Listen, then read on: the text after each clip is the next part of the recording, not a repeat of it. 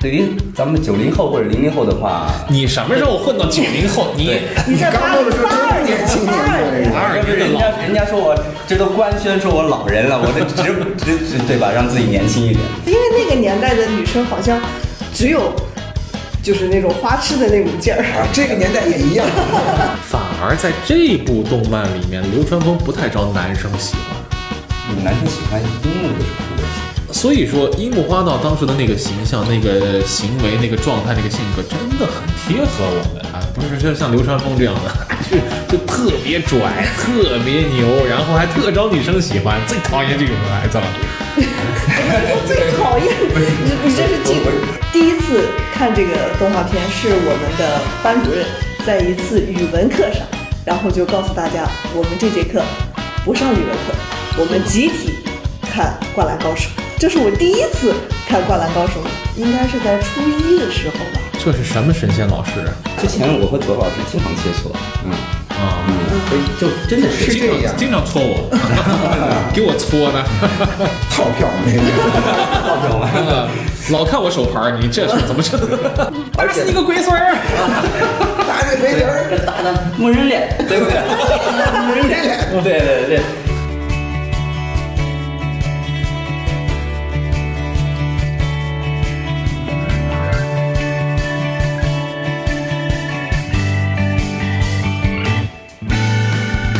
大家好，我是佐罗，我是小明，我是尹斌，我是大猫，欢迎收听。下班闲谈。哎，又是新一期节目了。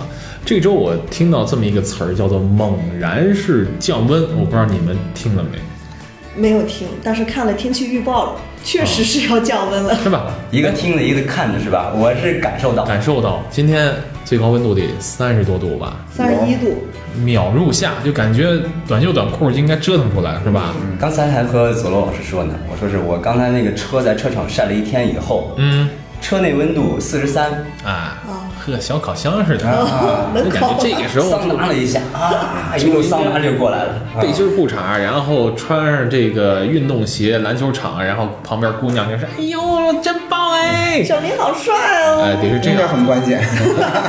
不是你们先聊，我做会儿梦啊。但是呢，后天这个温度就直线跳水，这个猛然降到最高温度个位数。好像我印象中是二度到四度，哎哎是吧？确实好像是。哎，三十多度一下跳到这温度，你不够猛然吗？猛回头啊跳崖式的猛然降温，啊！这个但是嗯这么猛然的温度啊，就就有一帮人他的热情他就没有被这温度影响了。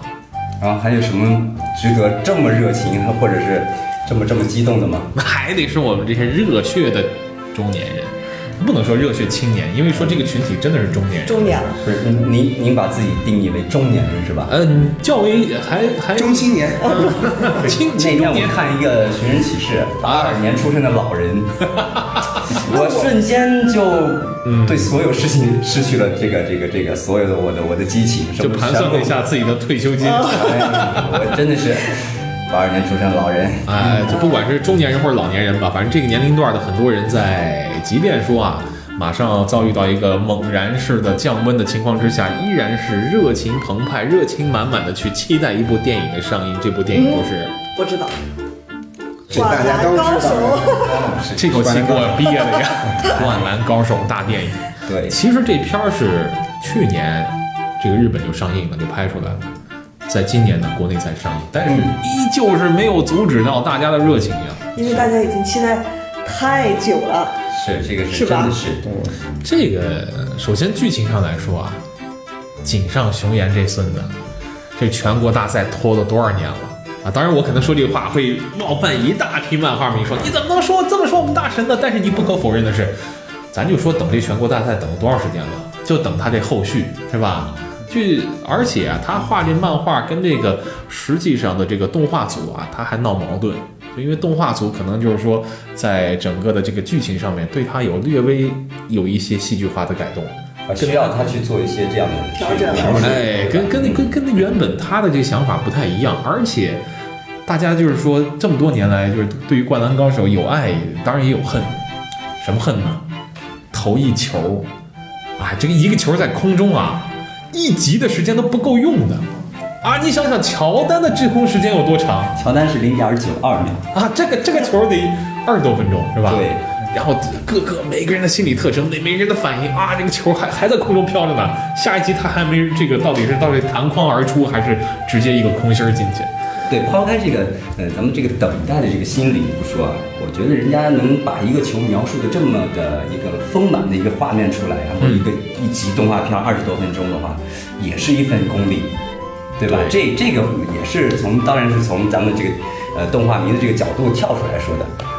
它是一种表现形式。对，嗯对，不得不说的是，首先井上雄彦他是对篮球特别了解的，是，他特别了解啊，不管是规则啊，不管是整个的这个每个运动员的特征，因为他其中的人物都是就是说从现实的球员当中脱胎而出的，比如说樱木花道，樱木花道罗德曼罗德曼，对啊，就是当时那公牛队那个嗯，花大虫，外号叫花大虫但一开始是活塞的。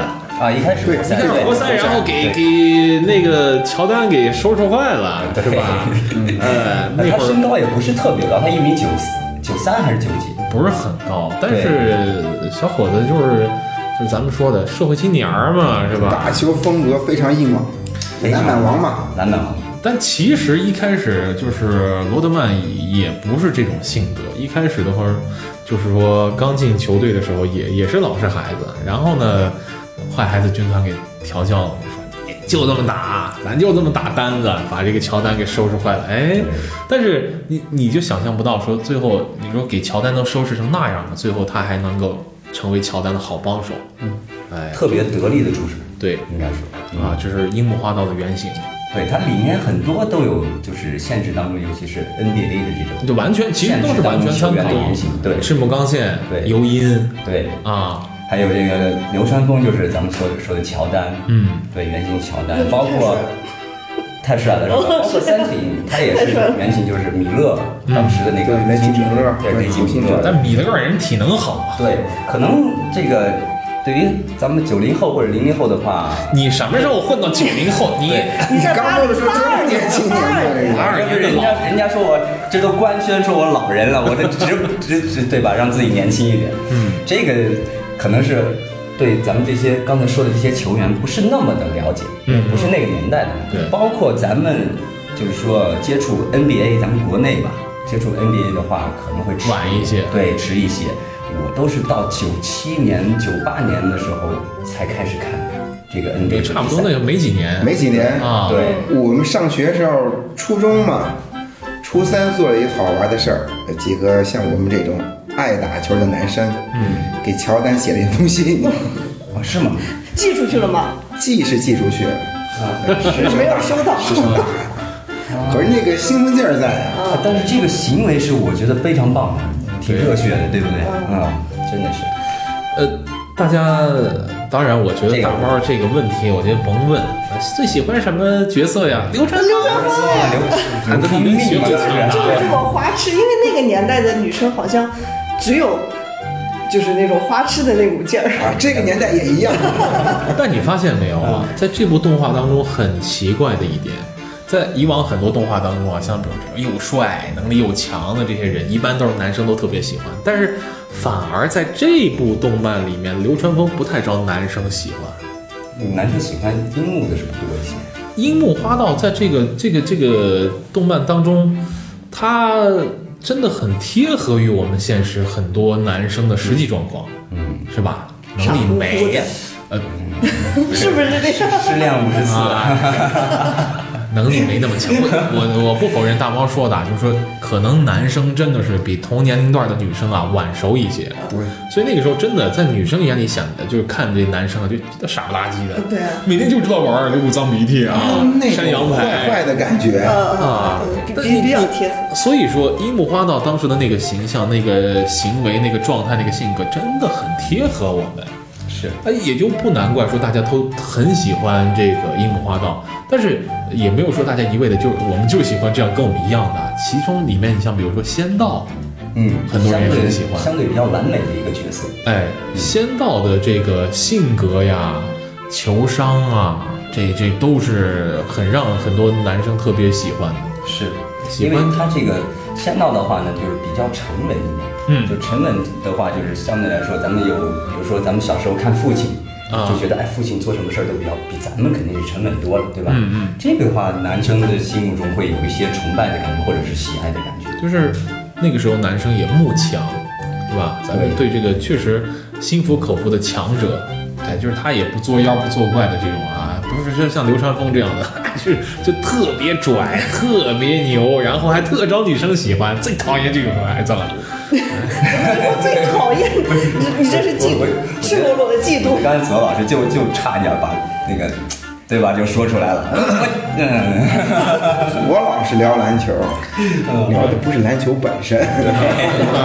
那肯定得姑娘，对吧？那谁？那那男生，你想想，他男性嘛，他都是有这种雄性的这个就竞争的意识的，是吧？我们做任何的事情，从本质上来说，就是为了招惹女性的关注。我们不聊骚，但是我们求被关注，是不是？所以说打篮球不光是打篮球，先得看看谁看。但是一哎，真有这种感觉。我校园的时候就是觉得旁边要是有心仪的女生在旁边看的话，那绝对发挥的我感觉小明哥，真的是要绝对发挥的要超常的很多。哦，对你看看有这个动静啊，这球就进了，进不进都行。哎，动作要说，哎真有这个时候，但是很少，很少，嗯很少很少。对我我打球很就很一般嘛，哎，这解释就是掩饰啊啊，这就谦虚了啊。嗯，谦虚了，比流川枫差太远了。过度的谦虚就是骄傲的表现。其实这个小明，我看到他打球，我也跟他一块打过球。他打球反而不像流川枫，他像宫城良田，因为他的这个模板是艾弗森。啊对，就是上学的时候有，就是身边打球的球友，嗯，同届的或者甚至上下届的，然后就给起个外号叫我不是小小明嘛，然后他们起外号叫小爱，然后就说，哎，其实就说白了，你个子不高，然后身体又瘦小，嗯，但是还挺能窜窜窜窜窜来窜去的啊，就这样子。哎，对，有一件小小故事挺有意思的，那时候我们追这个《灌篮高手》啊，嗯，呃，电视台播放，那个时候这个动画片引进还是不太容易的，尤其是这种大热的这种片子啊，我们资源比较少。对，资源比较少。然后呢，每到这个就是中间就是晚自习之前有一个特别长的休息时间，然后我们就偷偷跑到这个校外，就我同学家里，因为他家离得比较近。对。然后呢，跑到家里就去看这个二十多分钟这个电嗯动画片儿，看完以后你再跑回去啊，百米冲刺跑回去上晚自习。但有一天就是演到哪儿的时候呢？呃，这个湘北对翔阳，嗯，哎，就那一球，就演艺界那 那真的是那段是最最突出的一段，对。揪心。然后突然间第二天，我们又兴冲冲的跑回去看这个动画片的时候呢，发现哎换了一部动画片不播了。那球还得太难受了。我们急到什么程度啊？那个时候家里面有电话，就就反正已经条条件不错了啊。然后肯定没手机啊。对然后就拿着家里面电话到处打听，问这个电视台这个这个这个。呃，动画片这个部门是哪里管理？还有电话是多少？打过去，人家为什么不播了？我们看这么辛苦啊，什么怎么？凭什么？哎，然后就很失望嘛，很失落的就回了教室了，就在同学们中间就传开了。然后结果第二天呢，我早自习以后呢，然后去早读吧，也不要早自习，早读以后呢，去了趟厕所回来就发现我的铅笔盒上贴了一个宫城良田的这个人偶那个贴画。哦哦，哦，可能某个哦好心人呢，就是好好心人，好心人就是。一个是安慰一下我，我们也希望有好调侃一下啊，你就是这么个定位啊，你不要再想其他人，流川枫你是不可能了啊，是这样子的。有一姑娘悄悄给他贴了，好心人嘛。我觉得肯定是一姑娘好，心人，田螺姑娘，甜甜母姑娘。哎，这说到中国神话故事上的。天但是你你看，你你不得不承认的就是说，这部动画片儿让很多当时的男孩儿喜欢上了篮球。热血澎湃。嗯，你包看，括我们女生也看。你像，因为其实说实话，我是看的比较少。我是第一次看这个动画片，是我们的班主任在一次语文课上，然后就告诉大家，我们这节课不上语文课，我们集体看《灌篮高手》。这是我第一次看《灌篮高手》，应该是在初一的时候吧。这是什么神仙老师啊？啊，这说明这老师也是这部动画片的人。他也追剧是吧？对，就是当时那节语文课就看着大家就特别的激情澎湃，嗯，特别好。就是那一球嘛。呃，不是没有没有停了停了一节课，哎，好，下课了啊。下节课我们还应该继续接着看。四转播接着谈是吧？不，你看，就是我觉得。呃，不光是《灌篮高手》啊，就是日本漫画、日本动漫有三大这个动，就是体育动漫，嗯，其实影响了我们。但是我觉得就是最后一项，可能是因为在我们这儿确实运动没没推推广开。您说的就是首先是篮球，篮球《灌篮高手》，对，足球，足球小将，对，还有一个棒球英豪，对，baseball，棒球英豪。其实这三部这个动漫动画片出来以后，其实。呃，对日本，包括对整个亚洲的这个孩子们，就是从事这些运动的影响都比较高。包括，呃，就包括像欧洲哪个运动员来说，他是从小看足球小将啊。哦，还有这事儿？有有有，从小他们看足球小将看着。但是其实相对来说啊，就是如果说按照画风和这个写实派来说的话，灌篮高手和棒球英豪还相对写实点儿。嗯。足球小将那家伙那招数是吧？觉得这个真的是脱离地心引力的，那就已经飞了天了。嗯，那就没有看过啊。不，他倒是也也是有合理性的，但是那招都给你发明什么曲线式射门，什么猛虎剃刀子，完了什么什么，呃，就是双人一块儿，就是说两人一块儿是共同把这球抽进去，这真人有办到的，但是。你想想，昨天我看一个就是世界的十大的这个进球的集锦，嗯，哎，还真有这个，就是和这个足球小将里面这个有对照，对，有对照。但是他那个就是太夸张了，呃，双人倒挂金钩成了这个每场必备的一个绝技。这啊，你多长时间能碰到这么一招啊？是吧？不，这这了解的话，那咱们那个少林足球好像也不差啊。啊，不不，对，咱们中国功夫那是有迹可循对，这个这个真实的，是吧？踢个足球带个扳手不是很正常的事儿吗？你看你俩的吧。不专一，你像我跟大猫吧，我们喜欢篮球，对不对？嗯，那我们就可劲儿的热爱篮球。我不喜欢篮球，我只喜欢他喜欢看篮球的小伙子，我不喜欢篮球，还长得白净的那种，哎，个子高高的。大猫就是那小明说的好心人啊，所以你看，咱们打球啊，男生啊，看看这个灌篮高手，包括看就打篮球一块这个活动啊，目的不纯。我们首先是有些人目的不纯，咱们首先是因为哎，这个动画片有意思，然后哎呦呵，这个这个打这个篮球竟然有姑娘们在旁边一块摇旗呐喊，所以说这最后觉得这个球进不进无所谓，动作一定要帅。但是你看，作为女性人，大猫他们这个目的就很直白，我不看球，我就看人，对吧？对，因为也看不懂球嘛，所以只知道进了还是没有进啊。规则什么什么也不管，对呀，那些那些不重要，那些不重要，帅就完了。谁在场上投篮是最重要的？颜值即正义，太难得了。就我说太难得，就是这样这么单一、这么单纯的一个目的。哎，尹斌呢？尹斌喜欢《灌篮高手》的谁啊？我还是喜欢宫城，宫城良田。对，我喜欢。然后第一件球衣的号码啊，七号，七号。嗯，当时也有这个情节。当然喜欢宫城良田是有原因的，嗯，身高不够呀，对吧？贴贴合自己还是那良田在这儿呢。啊，那 啊，不是这这这良田，那我换一个，我换一个，换你那是良田，我这田地不行。所以你看，当这个大电影上映的时候啊，有多少人是为了圆自己青春的一个遗憾，是吧？呃，比较纯粹的，就是为了看动漫，我就为了看全国大赛，我看看湘北五虎到底把这比赛怎么给拿下了，啊，当然也有就是说，嗯，想在这么一个电影当中啊，去弥补一下自己青春的一个留白，嗯，是吧？啊，总是在想自己那么多追了那么多动画片儿，其实都有剧场版，你像比如说这个柯南，对，一年一部吧。啊一年一部，柯南是比较频繁，哎，但是呢，今年哎，这柯南上映的一部就是重映的一部电影，《贝克街的亡灵》，好像是这个零几年还是一几年的一片子老片子。嗯，为什么要重映这部片子？今年也出了它的新剧场版，但是今年这个新剧场版不好看，评分很低。这个贝克街的亡灵呢，它的评分比较高，所以说拿来重映了。哎，对重映对，哎，所以说你说咱柯南这么一个类型的片子都已经做剧场版了，那么灌篮高手这么大一 IP，为啥一直没做剧场版呢？包括足球小将，足球小将是整个从第一集到后面的所有的剧情啊，就重置了一下。就是说，还是原本的剧情，他是把这个画面重新又升级了一下。所以说，很多人其实去追这个动画大电影的时候，也是为了就是，哎呀，终于这个青春的一份一个空白给填补了。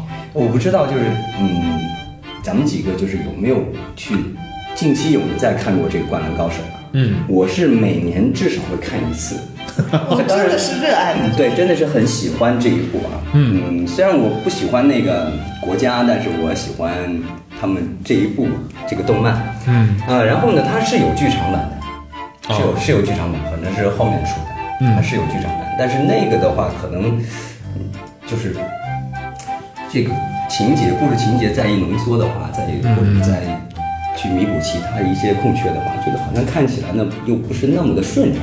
是我像是一个番外，它不像是这个就是正经正正代剧情的延续。对，然后所以呢，我就嗯，当时对这个大电影啊，这个全国大赛这个电影啊，其实我没有那么的期待。嗯，我就觉得，嗯，这么长时间了，甚至我在我就是那时候非常热血的时候，自己在脑海中都已经把全国大赛都自己都写模拟了对我我已经就觉得啊，这是这个结局就是我这样，我这样想就对了。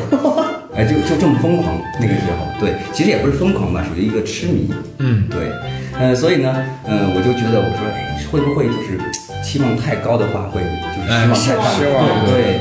但是呢，就是在看这个预告的片段的时候，我就觉得，哎，还真是让人眼前一亮的感觉。哎，那预告片确实是拍的对，可能是人家真的是做的超出了咱们的想象，对对吧？目前的点映来说，它的好评也不错，而且这次它的这个影片的视角是从你们最喜欢的宫城良田嗯出发的。嗯，哎，为什么从他这儿出发？为什么不是从以以往的就是说第三视角去走呢？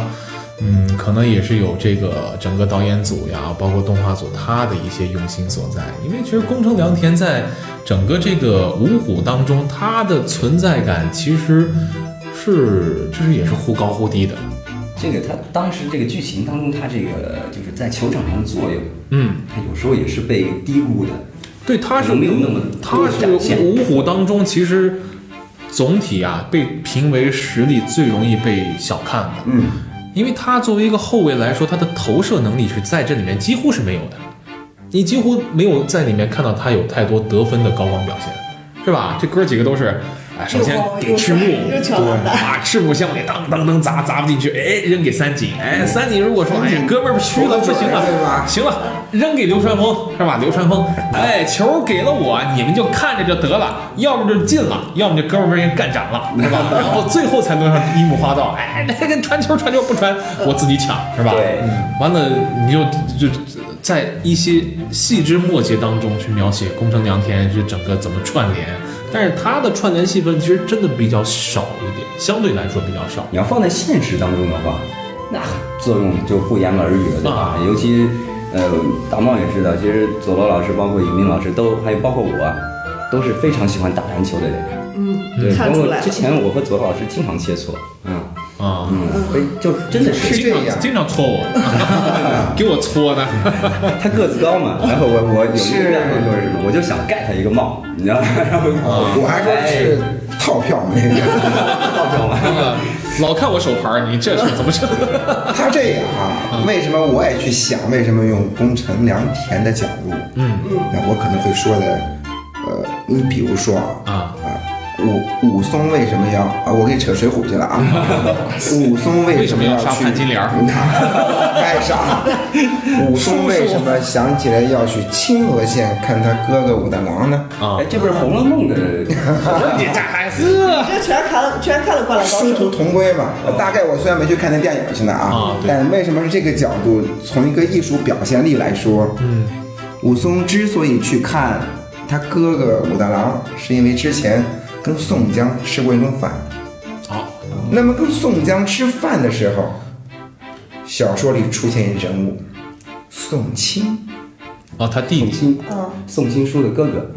啊，其实 所以当时吃饭的时候，有些事情不言而喻，它可能是一种艺术的表现力。嗯，顺理成章，哦，人家兄弟在，遍插茱萸少一人，嗯那我是不是要去呢？看看我的哥哥呢？对，那么我想大概呢，用宫城良田的角度，它更多的是一种艺术的处理方式。嗯，每个人都期待着，哎呦，我是不是从一个大大一个庸常的第三视角的角度也可以？对或者说，哎，樱木花道，嗯，甚至是那个小姑娘晴子，赤木晴子，可他偏偏选了宫城良田。对我觉得这也大也很期待啊，确实特别期待去看这部电影儿，从这样的角度去审美的去观察一下。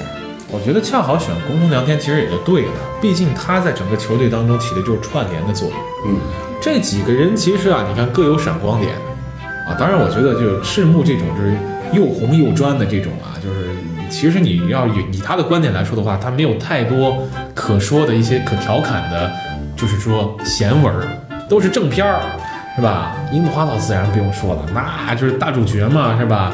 如果你要是以这个流川枫的视角来说的话，那就是我很拽，我很屌，是吧？光环特别亮，哎，三井寿的话，他其实故事挺丰富的，是吧？有混过一段时间，然后哭着教练我想打篮球，是吧？嗯对呃他其实也不能当正片儿，唯一就是宫城良田，宫城良田，这种留白，啊我觉得佐罗说的特别好。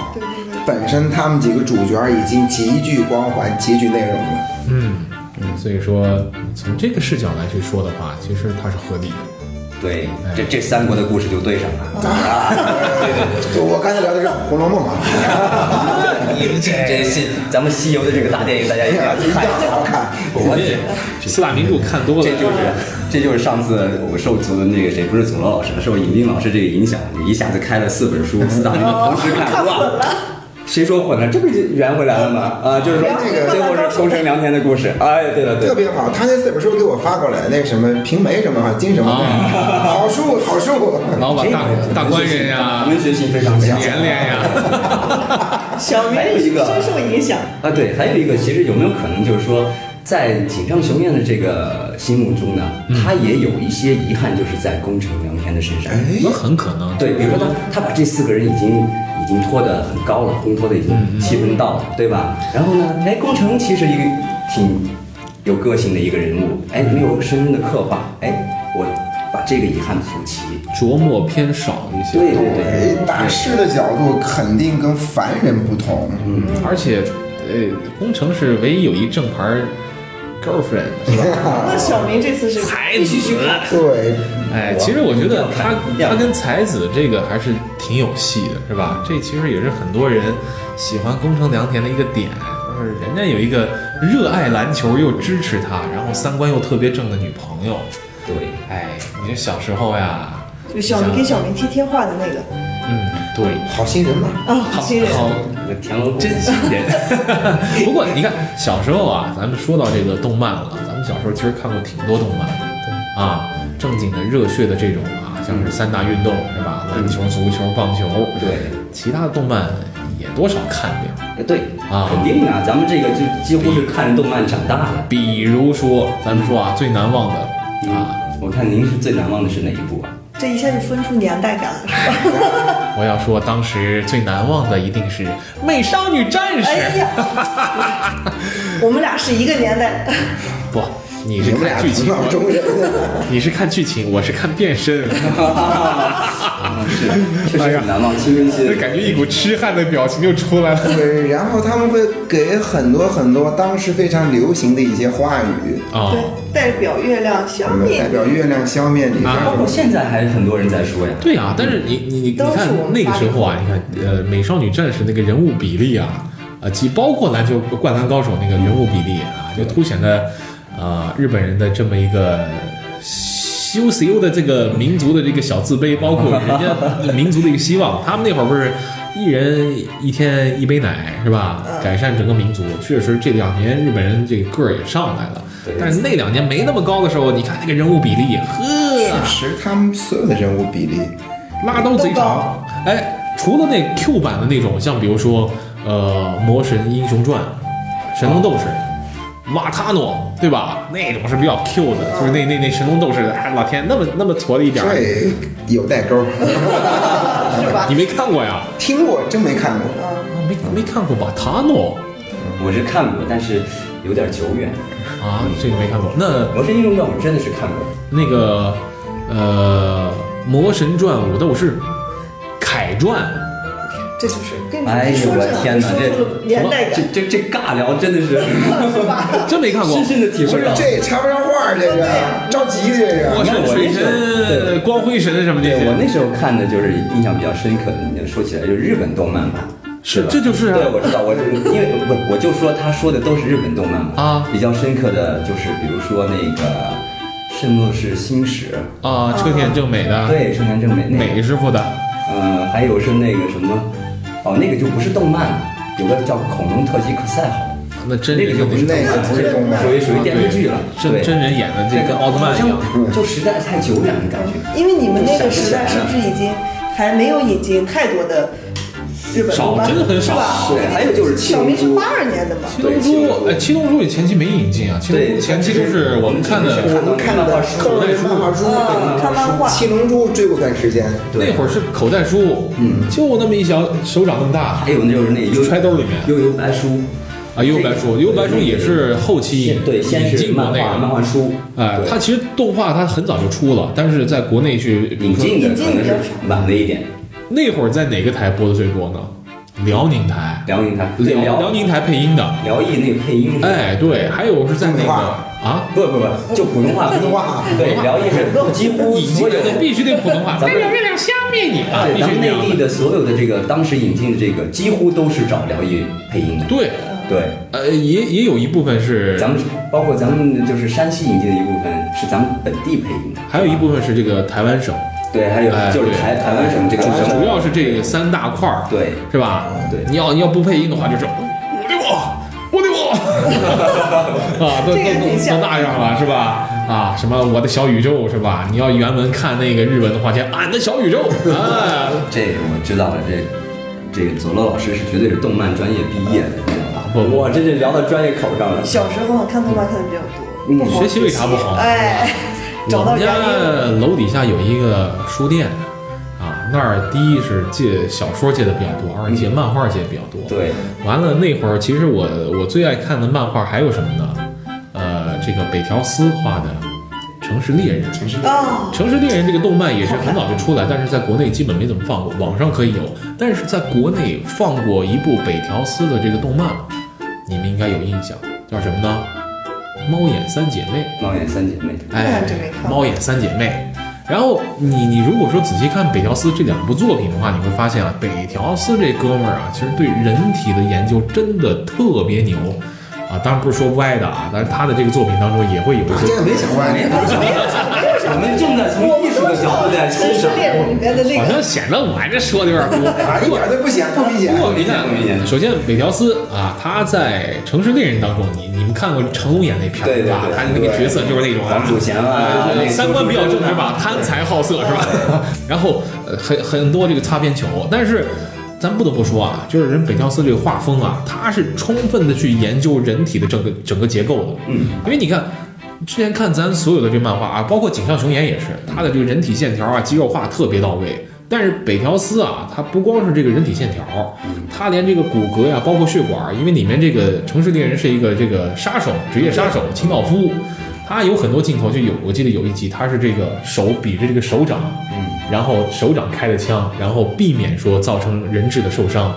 他就知道说这骨头中间这缝儿，哎，怎么样去避开它，然后他把这个结构研究的非常透彻。所以说，你看他的画风啊，对这个整个这个人体的这个构造啊、包括比例呀、嗯啊，当然肯定也是无限的拉长啊，到大长腿什么的，体现出他们的民族的那那那性是吧？但是确实很漂亮。哎，我第一次就是说看到这个北条司的这个城市猎人，包括猫眼三姐妹的这个比例之后啊，我觉得以前那些 Q 版的呀，包括就像是，呃，包括美少女战士那个结构，美少女战士那个人物的结构都是二八分了，是吧？就是上之助二，下身八，那腿恨不得就是胸口底下就劈叉，啊对是吧？脖子以下都是就这条啊，对，就是就是画风他们还真不太一样，但是你你你不得不承认，就是说有一些就是结人物比例结构不太符合现实的这些 Q 版漫画，确实给我们小时候留下很多深刻的印象。深刻的印象。哎，我觉得你们肯定也看过，比如说手冢治虫的什么的？也是大师级别的。阿童木，阿童木。阿童木我们小时候熟，啊，就你们肯定熟嘛。我们就已经哎呦，不太流行。我没看过，我没看过，我没看过。我另外我还年轻，我还哎，手冢治虫还有另外一部，也是国内引进的，辽艺配的《三木童子》。嗯，三木童子。就是那时候叫三眼神童。啊，三眼神童，哎，包括这个红白机上还有个游戏，游戏那个其实是这个红白机上，就是那会儿八个游戏机里面算是难度比较大的了。对那会儿你想想，咱们都玩什么呀？最近上映的一个电影《超级玛丽兄弟大大电影对，》啊，《超级玛丽》魂斗罗魂斗罗啊，魂斗罗双截龙，啊，对，嗯，嗯，这些都拍过电影啊，是吧八？贤岛，呃，但是其实这个魂斗罗是从借电影借鉴的嘛，史泰龙和施瓦辛格，施瓦辛格，嗯，借鉴的 这个异形跟这个铁血战士是吧？对，但但你你想想看，就是说小时候很多的这个漫画，其实也是无形当中给伴随我们度过了很多当时啊青春的一些无聊时光，是吧？真的是每天就是，就像现在现在追剧好像还没有那种感觉了，每天就是比如说上学。放学哎，玩会儿游戏，刚放刚回家，那时候作业好像不像现在这么的压力大啊，就是上学的时候。然后呢，最期盼的一件事就是什么呢？就趴在这个床边等这个电视里面这个动画片开开播，嗯，这是最期盼的事儿。对，对不，下午六点半对，，六点半，对还，有就还有还有其他台可能五点五点的时候，那个那会儿就福建的东南卫视，对，六点整都有啊，各个时间段都有。反正在七点新闻联播开始之前，好几个点儿呢。都能看，因为对我感觉那会儿就是大家的这个获取信息的资源比较少，只能通过电视去等待。啊，那个是电视报，你还得翻，哎，几点动画片儿，节目预这叫什么？节目预告，哎？对对对报纸上啊，动画城动画城，嗯七巧板，大哎呦，风车大风车，大风车。其实你看那个时候还看过什么呀？小神龙俱乐部。看过没？哎呦，又有年龄代沟了！我怎么说的，哎你们都不知道啊？啊，你们今天今天聊这个话题，我觉得是你们这些老年人人，老人也你看咱们聊一个啊，在这么聊啊，啊，你说你咱其实咱们国家，当然了，咱们看动画嘛，啊，上海美术电影哎制，片这个是啊那个。咱们国内首屈一指的，嗯，特别棒。是。一九六一年，嗯，就拍了。大闹天宫是不是？《大闹天宫》，啊，拍了三年，嗯，七九年也拍过一片儿《哪吒闹海。对，》，确实是经典之作。经典，但那个是到现在也是非常非常的那个，这个其实啊，就说起来，这个刚才李明老师说起来这个大闹天宫啊，嗯，这个是咱们这个当时可能是国内第一部这个彩色的。对哎，对，对，然后呢，它有一个什么贡献呢？其实是对整个亚洲的这个动漫对，是做出非常巨大的贡献的，包括后来的咱们日本的这些动漫大师级别的，嗯，都是朝这个东西学习。没错，那个都是那个时候就是七十年代是吧？六十年代末七六十年代初的时候，六一年开始很，多的日本的这个这个这个现在是大师级了，当时他们可能还是初出茅庐的这个黄毛小子呢，然后他们都在借鉴咱们这个大闹天宫的这个素材，或者是包括这个手法，对。对，真的是很厉害的，其实。啊，当时这这些现在大师们，现在那会儿都过来以后说，哎呦呵，你们太牛逼了，这怎么弄的呀？这稿画这么细，完了整个这做的，他们那个时候的还是说画的还是相当于很简单的。对啊，像非常简单的一些东西，当时看到这个东西能成为一个彩色的一个这个这个动画片出来的时候，都惊了，呵，里程碑嘛，对对对的这这这。这这这大哥你太牛逼了！但是，就是他们把这个当到学习，包括参照目标的若干年之后，然后有一段时间不知道谁哪个大师，他们好像又组团又过来去考察，然后发现，呃，其实我们国家在动漫这块儿有一个时期是没有空白，没有进步的，因为我记得啊，就是说小的时候其实有很多动画片儿可以去看啊，就国外的，像比如说什么这个。呃鼹鼠的故事呀，啊，这个奔奔呀，嗯包括一些就是欧美的一些啊，变形金刚这玩意儿，对吧？对都都看啊。但是呢，你说国内的动画片儿，你能细数出来多少部印象特别深刻的呢？说到这个，你看我我刚才想起来，嗯，葫芦兄弟啊，这个当时我在想，就是我就是了解了一下葫芦兄弟背后的一个小故事，嗯。之后发现咱们确实很难，当时，因为咱们国家当时肯定是不如人家这个经济条件那么的富足。首先，要搞经济，对，所以呢，咱们可能主要的这个力量呢用于发展这个经济。哎，当时咱们画这个葫芦兄弟原版的时候啊，它不是七个兄弟，嗯，是十个兄弟，葫芦十兄弟。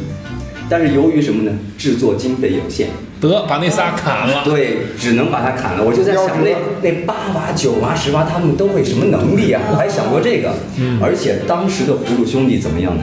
都是一笔一笔画出来的，可不像那个咱们就现在的电脑制作，对电脑制作，哎，我这一键啪一摁，直接成片儿了，对吧？就像那个成龙和那个谁，呃，那个大导演叫什么？斯皮尔伯格，嗯，聊的时候，哎，成龙，你你这个怎么跳的？怎么做出来这个画面的？不需要成龙说就，成龙说就是开机开机跳跳啊，去医院。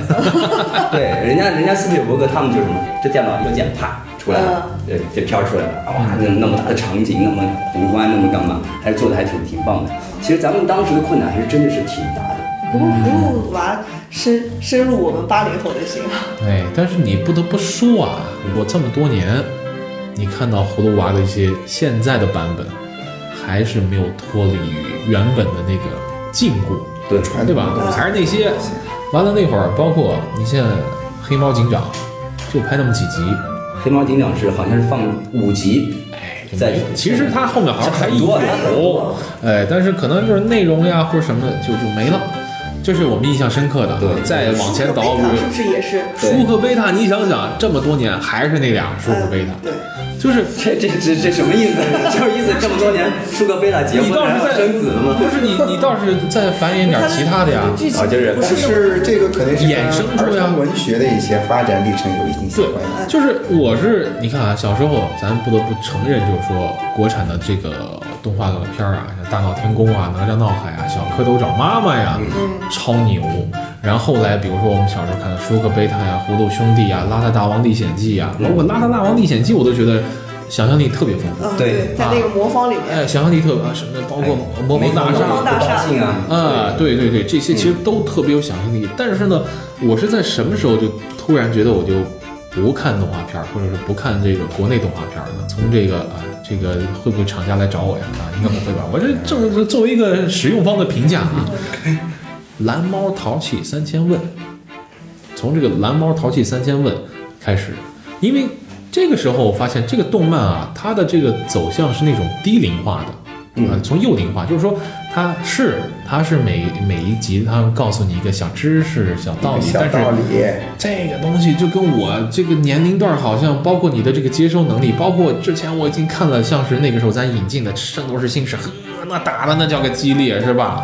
北斗神拳，哇塞，那是末末世的那种，是吧？对。北斗神拳那会儿是脱胎于这个电欧美电影《疯狂的麦克斯》，嗯，哎，那种，你想想，你都看了那么这精彩打斗啊，包括什么像是美少女战士呀，包括神龙斗士啊，这些乱七八糟这些，呃，非常都是已经非常精彩的这个剧情之后，你再看这种低龄化的这种教育的动画片的时候，你感觉索然无味，索然无味。然后后续的这些动画片，我们的都是偏这种。对动画电影的评价，它的定位基本就到了一个幼儿。对，因为现在你看大大家看的就是这个深入现在小朋友新的什么大耳朵图图啊，还有喜羊喜羊羊灰灰太太狼还有现在这个女生特别小女生特别喜欢看的这个呃叶罗丽。它也是属于那种变身的，但是和那个我们小时候看到的美少女战士呀这些哈，完全就是就是两个级别。就是可能也有先入为主的印象，但是你看，在这个的这个就是我说的这个空档啊，就是这个三千问之后，我又是从什么时候又突然又开始看看动漫了？呃，是《火影忍者》嗯，啊，就是从初中开始，因为这个这个时候的这个热血动漫啊，好像又跟自己好像这个又有契合，又有共鸣了，衔接起来了。哎，那个剧情好像又跟你有共鸣了，就是它也照顾到一些可能低龄化，嗯，但是它是一个成长系的，它不是说我始终就是我就照顾固定的这么一个群体，我就不再往上去涨了。它也是一个就是随着主人公打怪升级，然后不断的去往上去成长的这么一个过程。嗯，啊，包括我也不光是看这个啊，就是说到后续也看点这个野地顶的，你像是喜羊羊，我觉得一开始拍的也挺好的。那会儿你你有有一那会有一段时间，我发现每一个台都是喜羊羊。对。后来是是属于后来每个台是卖给那个迪士尼了。哎，对，后来是每个台都是熊出没啊，对，啊。完了，我我记得有段时间还还媒体还批评这熊出没是吧？三观不正，引导砍树是吧？不保护树木。哎，结果呢？你看人家熊出没啊，这块儿就很灵的。嗯，熊出哦没我现在做了大电影，熊大熊二，我火童二，光头强，我保护森林。嗯，哎，我成为一个森林保护者。而且你看这两年，前两年《喜羊羊与灰太狼》啊，年年出大电影，对，年年出大电影。后来这两年不见了。嗯，就是因为版权卖给国外了。卖给国外，但是它不出了呀。按你说，你有国外这边的话，你是不是应该更抓住这个市场？中国有多大的市场啊？版权不在咱手里，所以不不不，就是说，我就说，就是在国外公司，它卖出去以后，它其实没有去把这个 IP 继续去对，其实是他没有利用好这个。哎，对，就是你卖了就卖了，啊所以我觉得挺可惜的。但是你反而这个《熊出没》一开始是不被看好的。这俩熊长得以咱们现在审美来说，那多纯呐、是吧？其实我觉得这个从咱们国内的角度来看啊，我当然是咱们呃其中一份子啊，嗯，不代表所有人，我只代表类似我这种观点的人啊，就是怎么呢？咱们对于动画或者动漫的定义，可能有一段时间是略微就是范围小了一点。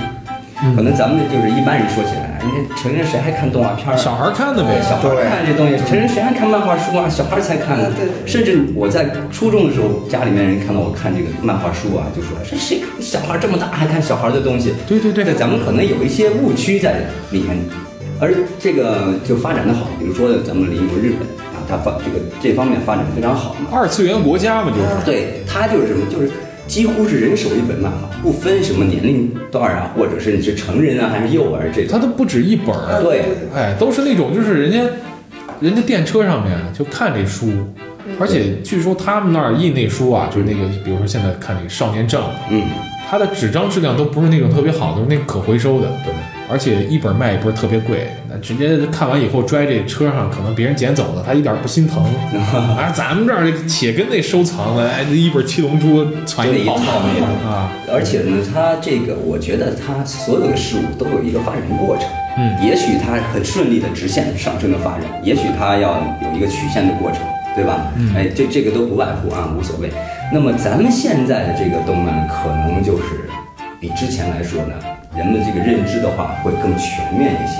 嗯，所以呢，现在这个国产动漫也有很多很好的。要好一些。像去年，但是我是还是有一个，就是说从我一个老百姓的这个角度去出发的，就是大家不要把这个东西扼杀掉。就包括前一段时间有个非常火的国产水墨动画，那个叫《小妖怪》。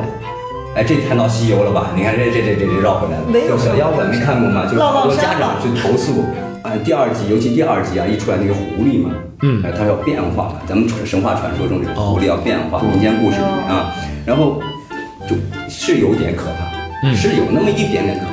但是不能你说因为这一个画面你就把咱们国产动漫就扼杀掉，哎尤其是他他是走的咱们中国特有的这种水墨风，特别有特点。好多动画片不让上啊，对，都是被家长投诉下去的。所以太血腥了，太暴力了，太暴露就包。括这个熊大熊二那个叫什么《熊出没》，都有人投诉，就说你太暴力了。啊，对，所以现在《熊出没》被投诉以后，对改了以后发展的特别好。你像每年这个，呃，就是大电影对春节期的春节档的这个《熊出没》，票房都特别高。但是你看《熊出没》改了以后，我觉得其实啊，它它是面向一个大群体，它没有说做到以前的细分群体了。对就是它其实有的时候也丧失了一种个性，就是你你去照顾共性的时候，肯定就会丧失个性，是吧？就回到咱们说的这个《灌篮高手》来说的话，嗯每个球员每个角色都是脱胎于 NBA 当中的一些极具个性、特别牛，在生活当中桀骜不驯的哥们儿，然后放到这儿来的。而且都是有自己标志性的绝活啦，或者是成绩了，在那摆着呢。你要如果说都按照这么改说，哎，不行，那个樱木花道那个染头不行，那教坏我们孩子，当然染成那个什么三井啊，那什么呀，小混混，那天天打架去啊，是吧？它本身跟篮球运动的在咱们全国普及也也有也特别有。就是你你得明白说这个，就是说这个动漫它的群体，对你你说的这个，其实正是我想表达的一个东西。其实我们一定要有一定的包容性，对，去看这个事物的发展，不能就是因为它出现一点不好的，就比如说现在我经常举例子，就是说什么网络好不好？网络可以用来，甚至可以就是做很不好的事情，但是网络非常方便，对不对？大家现在谁能离得开网络？几乎没有一个人敢说这样的话。但是如果你要只看它这个不好的一面啊，我们扼杀掉这个东西，那这个东西是不是就不存在或者是不发展，嗯，停滞了？所以包括我们的动漫也是，现在当然很多人已经有了这种开阔，就是这叫什么海纳百川的这种这种胸怀去面对每一样新生或者是一个发展的事物。对，对我希望就是从老百姓就是多一点包容心。嗯。嗯，不光是这个，啊就是说现在我们也看到，就是说国产很多的一些新动漫，嗯，哎，一些就是可能不再那么低龄向的动漫出现了，嗯，啊，它脱胎于什么呢？脱胎，比如说像是网文，对小说是吧？哎小说，嗯，或者直接脱胎一些历史的一些改编的故事，对啊，秦时明月啊、这些，其实包括对，其实包括你看啊，嗯，咱们的四大名著，刚才说的这个《水浒》《三国》，西游，呃，《西游》啊，西哎，游的动画也红楼还真的是日本没怎么折腾啊，但是另外这三个，这红楼他们看懂看不懂还两说呢。哎另外特别是三国，啊，西游他们也折腾呀，西游你拍动画片儿的，啊，包括咱们小时候，哎，就是以前韩国还拍过一个西游的动画片儿，那那，条哎，对对对对对哎，那那孙悟空骑骑着一滑板是吧？那个，滑板儿，戴着一个像那那台湾就是那个帽哎，呃，飞行员帽。咱就说啊，三国，嗯，哇塞，这帮助这个日本多少游戏公司跟这个动画公司掐了多少年饭，是吧？对《三国群英传》对是吧？包括《三国志》，对，包括我天地啊，那个哎对，我记得我小时候还看过一个这个这个三国的这个有关于三国番外的这么一个呃漫画，叫《龙狼大传》，就是一个讲着俩日本的这个学生一男一女，然后给穿越回三国去了三。国时期。哎，对对对，你想想，就是说咱们守着这么大一个文学宝库，啊，没有好好利用，也也证明就是说，大家确实啊，忽略了自己身边最大的这么一个资源，往往是这样子。哎，总是挖空心思说咱们整点什么奇的吧，咱们整点什么。创新啊，对吧？这左最关键老师其实是抓住了一个，就是咱们就不拿别的地方比了，就拿中日来比吧。嗯其实抓住了一个最大的特点，你发现没有？就是咱们所有动画几乎都有这个文化背景，嗯或者是就是民间传说。对对，有真就是它有根儿对，非常底蕴非常深厚。嗯而咱们邻国那个啊小日子那个那国家呢，就是怎么样呢？它没什么东西。我记，全靠想象。对，一个战国什么还就几个村在几个县在打架，还战国，对不对？然后他就怎么样呢？他就是磕碜人那个对呀、他就村长跟村长没办法，而且打死你个龟孙儿！打个鬼子儿，这打的木人脸，对不对？木人脸，对对对。所以说他就是要编新的进去，不然这就天马行空想呗，这就无所谓，受限制就少一点。对，对，这个也是咱们一个这束缚一个原因嘛。是文化就是这样，它肯定会寻我有源头活水来嘛。但但我觉得这一点儿啊，就是日本这点儿还相对好一点儿，就是还值得去点个赞吧。就是我至少我承认，这都是我借鉴的啊，哦这这这是我跟这个我们这个以前宗主国是吧？就宗主爸爸这是学的是吧？从这儿这弄过来的，哎这点儿咱有那不要脸的是吧？全世界不要脸，都是他都是我们的。哎，但是你看，咱说了啊，咱们守着这么大一个文学宝库，这么大文学资源啊，咱为什么不创作呢？其实也有创作。我记得前两年有这么一个动画片，叫什么叫《魁拔魁拔，对，》，魁拔。魁拔，好几部了。哎，魁拔，你想想，这是咱们中国古典神话当中的这么一角色，是吧？这你可挖的东西太多了，可编的东西太多了，你说怎么着是怎么着呀？但是就是这么一个咱们自个儿的东西拍不下去，为什么呀？首先，你市场的表现不是特别好，可能我们就是说对这个角色可能赋予的东西，我觉得，但是我我从我自己来看的话，我觉得拍的不错，嗯，包括那个前一段是前几年的那个大电影，还好像票房还不错的。不错，但是可能就是因为投入跟产出最后不成正比，最后就是说无以为继，所以就就没拍完，剧情也就是中途也就断了。我觉得这一点上来说，真的还是得还是得说一下日本这哎，日本这边啊，你比如说咱们说这个不，咱就说这个《圣斗士星矢》这个车田正美，对，车田正美啊，这哥们儿那会儿弄这个《圣斗士星矢》，包括什么《风魔小次郎》这些这个段弄弄那个漫画的时候啊，实际他的出稿率，包括他的这个当时的这个粉丝呀，包括就是说观看这个受受欢迎程度啊，并不是很高。嗯，但是就是那个时候，这漫画社就是你没事儿，你我鼓励你继续创作，嗯，哎，这一步不成，咱咱就是再再接着画嘛，是吧？他他是有这样子的，但是现在咱们这个投资方是，我要立刻马上立刻要看到有收益，这部电影不行，我要能忍到你拍第二部，这都算好脾气的，嗯，这都算是比较宽容的，这个比较雄厚的这个资本。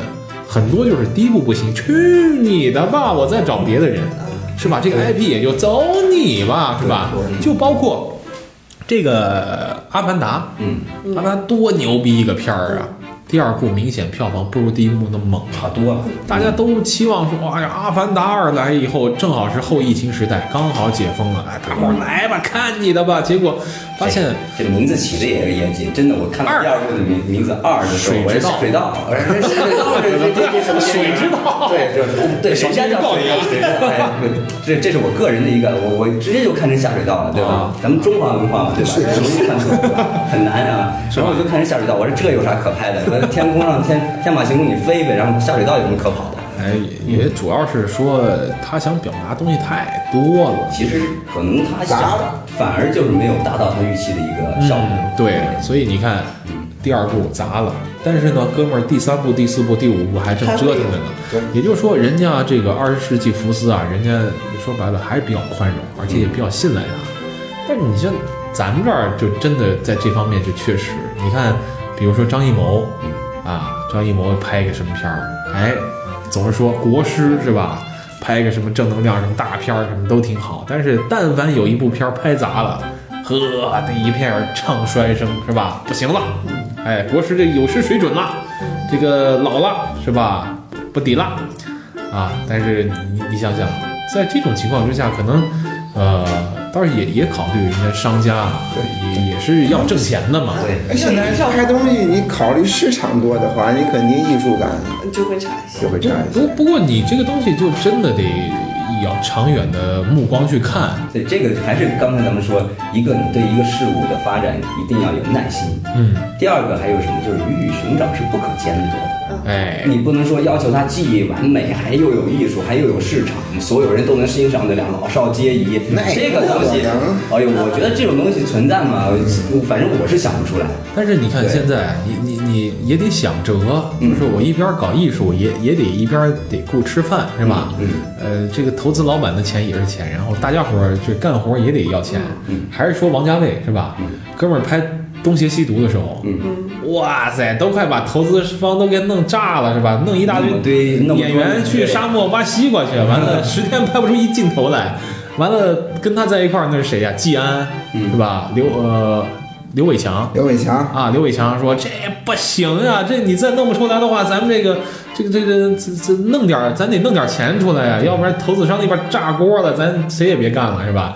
弄这帮明星拍个东成西就，哎，先去填了这个档期，然后把钱挣回来以后，好继续有钱，咱拍《东邪西毒》。《东邪西毒》票房也不错，口碑也不错，不错所以你你你有的时候你你真的是也不能怪人家商家说太太势利，说我不投你了，你大家都是要吃饭的。但是确实，你要是说没有一个长远的，就是说咱的培养或者说一个情怀在里面，很多东西都就眼前的这个利益的话，那真的会不太能容易拍出好片子，特别是动画这种东西。而且其实啊不太能做得长久。对，其实我就是经历过一段时间的这个观察，嗯以后呢，就是觉得我对咱们国人呢还是非常有信心的。为什么呢？就包括咱们的这个电影，刚才谈到电影了是吧？包括咱们电影成长的也是非常快的。对，当然之前也有，就说啊，到处都是烂片，都是走商业化模式的这个，然后呢，剧情都是啊，逻辑都思维都几乎是，哎呦，这是不不忍直视的这种。但是你看近几年来，咱们票房一个是可以傲视全球了，几乎可以这么说了。嗯，第二个，咱们的好多经典的这个这个影片，对吧？包括这个几几十亿入账的这种票房的这种这种影片也是非常多的。对，而且剧情啊，包括咱们拍摄效果啊，都是非常棒的，嗯，对吧？哎，所以它肯定要有一个发展的过程，而而且呢，国人呢现在非常的支持，嗯，我觉得大部分人是支持的啊，对。对，所以咱们就划归到咱们今天谈的这个这个这个主题叫动漫的这个主题的话，嗯。也是一样的，嗯，对，逐渐会被大家对支持和接受，因为这几年我就发现，你看从那个大鱼海棠，嗯包括前段时间那个浪浪沙，嗯，大家就是反网上对他的这个评论和大家的反响就都不错，都会参与到这样的一个话题当中来就去。是也摸到一种模式，对哎，既能够经济最大化，同时又能够吸引住大家的关注，哎，对，是吧？毕竟我们这个其实可以拍的东西太多了，那就刚才说的，我们守着那么大个文学宝库，对你可拍东西很多，但是如何吸引观众嗯，去进电影院儿？对，无论是动漫也好啊，嗯，普通的商业电影也罢，是，你比如说我们《灌篮高手》，那是一代人的青春呀，嗯，可能会找到这样一个噱头。是。的，它的爆火，凡事儿爆火，它一定是它有缘由的。嗯，你看，咱们聊到电影儿呢，可以放的稍微开一些，比如说刘慈欣老师的《流浪地球》。嗯，真是特别棒，啊特别棒错啊！因为其实因为我们中国人去理解一个事物啊，嗯，我们还是寻根问祖嘛，嗯，我们把我们的文化去推出，嗯，《流浪地球》在我看来它的爆火，它完全符合一个中国人的审美文化底蕴，嗯。嗯，你比如说第一部里面叫移移山计划，嗯，对吧？第二部《流浪地球》，对，你说白了，那就是个愚公移山的故事。嗯。啊啊，对，对，你琢磨一下，一代一代人它就是一个传统的东西。所以说我去想，就是说这个事儿，《灌篮高手》它可以在社会层面如此的火爆，大家的呼声这么高，肯定符合了某些心理的需求。对我觉得这就是这个日漫哈，它会抓住每一个，就是包括你是看还是读，它会把里面的每一个人的这个人物描写、这个细节描写刻画到非常非常到位。你就是可以在每一个这个人物当中啊，好像能找到自己的原型，就有这样的一种代入感，然后你就会逐渐的去。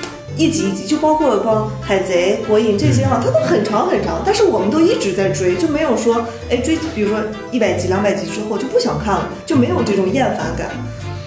而且你它就会对你你你即使是名侦探柯南，你说白了，你包括福尔摩斯也罢了啊，这种侦探类的一些电影吧，你说白了，那不就是己所不欲，勿施于人嘛？站在对方角度思考问题，对吧？我我模仿一下，我我是凶手，嗯，我会怎么思考问题？对对对对，哎，其实都是有迹可循的，有迹可循，对啊所以说我们就完全可以在我们自己国家的文化，嗯，我们的动漫啊，取人之长，补己之短，哎，我算是听出来啊，今天虽然咱们主题好像在聊这个《灌篮高手》啊，嗯，但是其实我们每个人内心当中都是希望咱们国产的动漫真的崛起一下，嗯，甚至是更好然后百花齐放、百家争鸣，然后这个盛世到来，对不对？是这样子的。文化输出嘛，对，就是你说到这个文化输出啊，就是成功的对日本进行文化输出的还有游戏，嗯，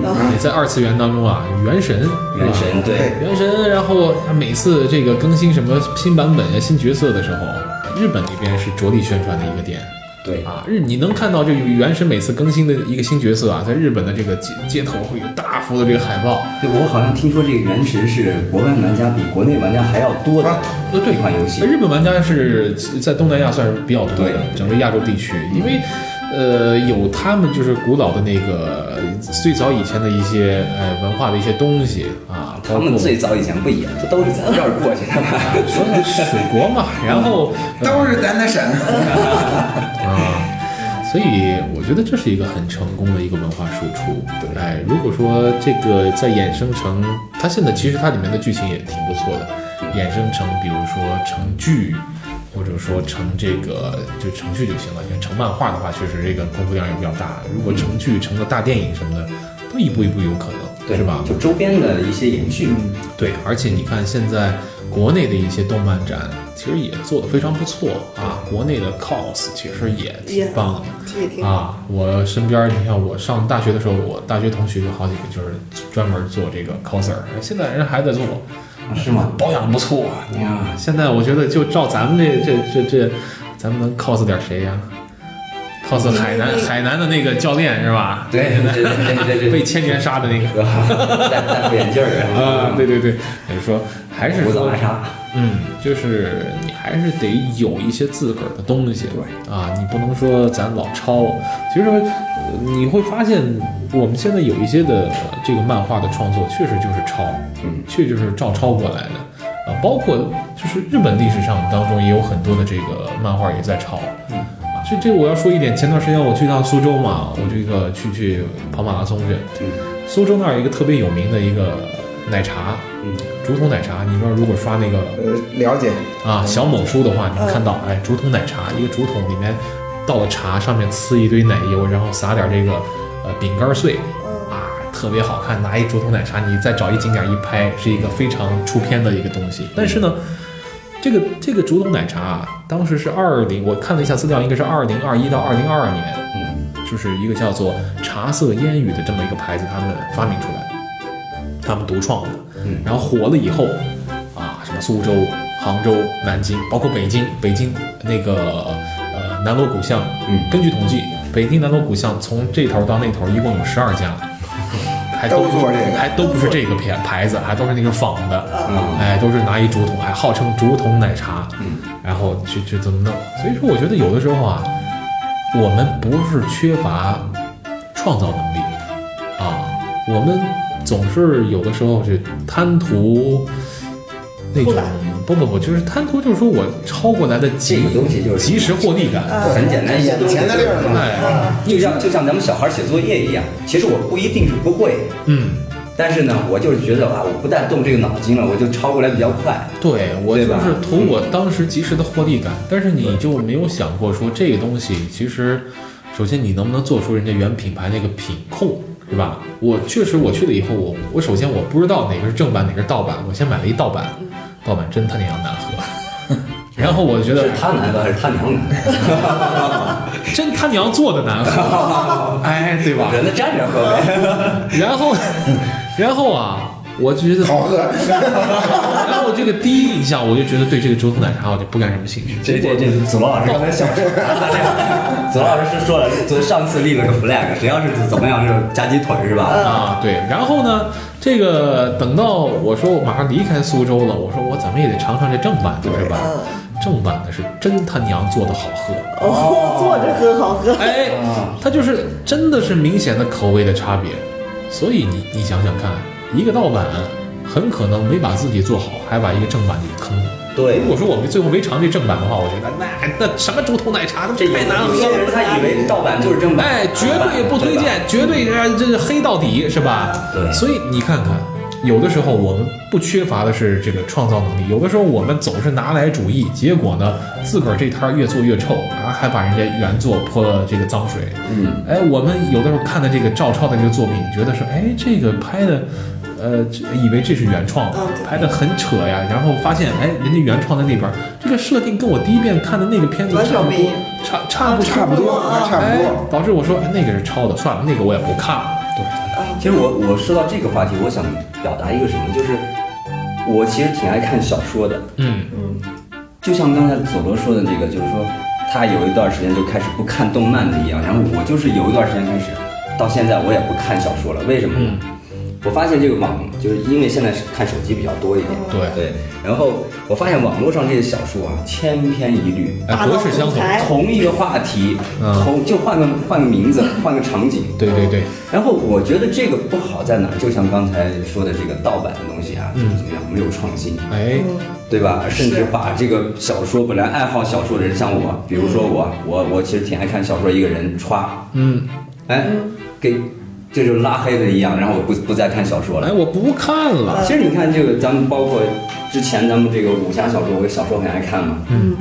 然后你看金庸啊、古龙啊，包括那个什么卧龙生他们，哎。没有重复的，对对对。就包括咱们今天谈的，就是这个日本动漫这个《灌篮高手》，对。那日本有有很多这个篮球的吗？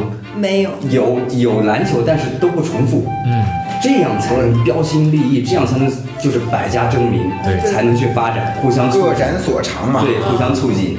然后我就觉得真的是大家不要相信什么天下文章一大抄，还是要有创新的东西。对但但创新也也得也得靠谱，是吧？啊对这咱就说了，刚才你说的这小说，你说什么三侠五义啊、七侠五义是吧？